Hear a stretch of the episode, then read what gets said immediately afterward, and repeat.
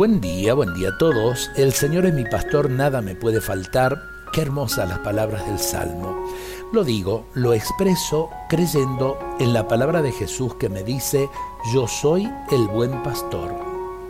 Él me hace descansar en verdes praderas porque su amor es infinito y llena de esperanza el vacío de nuestras inquietudes. Aunque cruce por oscuras quebradas, ningún mal temeré, porque tú estás conmigo. Lo sé y lo experimento, especialmente en estos momentos en que todos sentimos la angustia del riesgo de perder el don de la salud. Pero si tú estás conmigo, Señor, decírtelo una vez más, ningún mal temeré.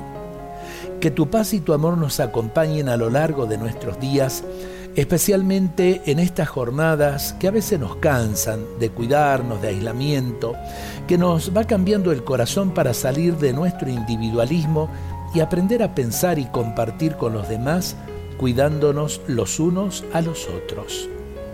Quédate con nosotros, Señor, que te necesitamos. Derrama la abundancia de tu Espíritu Santo y danos la sanación que todos ansiamos. Ven, Señor Jesús. La oración esperanzada nos abre realmente al misterio de Cristo y la fortaleza del Espíritu es también para todos nosotros fortaleza psicológica y eh, fortaleza física también en el misterio de la enfermedad. Necesitamos la salud del cuerpo, necesitamos la salud del alma. Dios nos bendiga a todos en este día.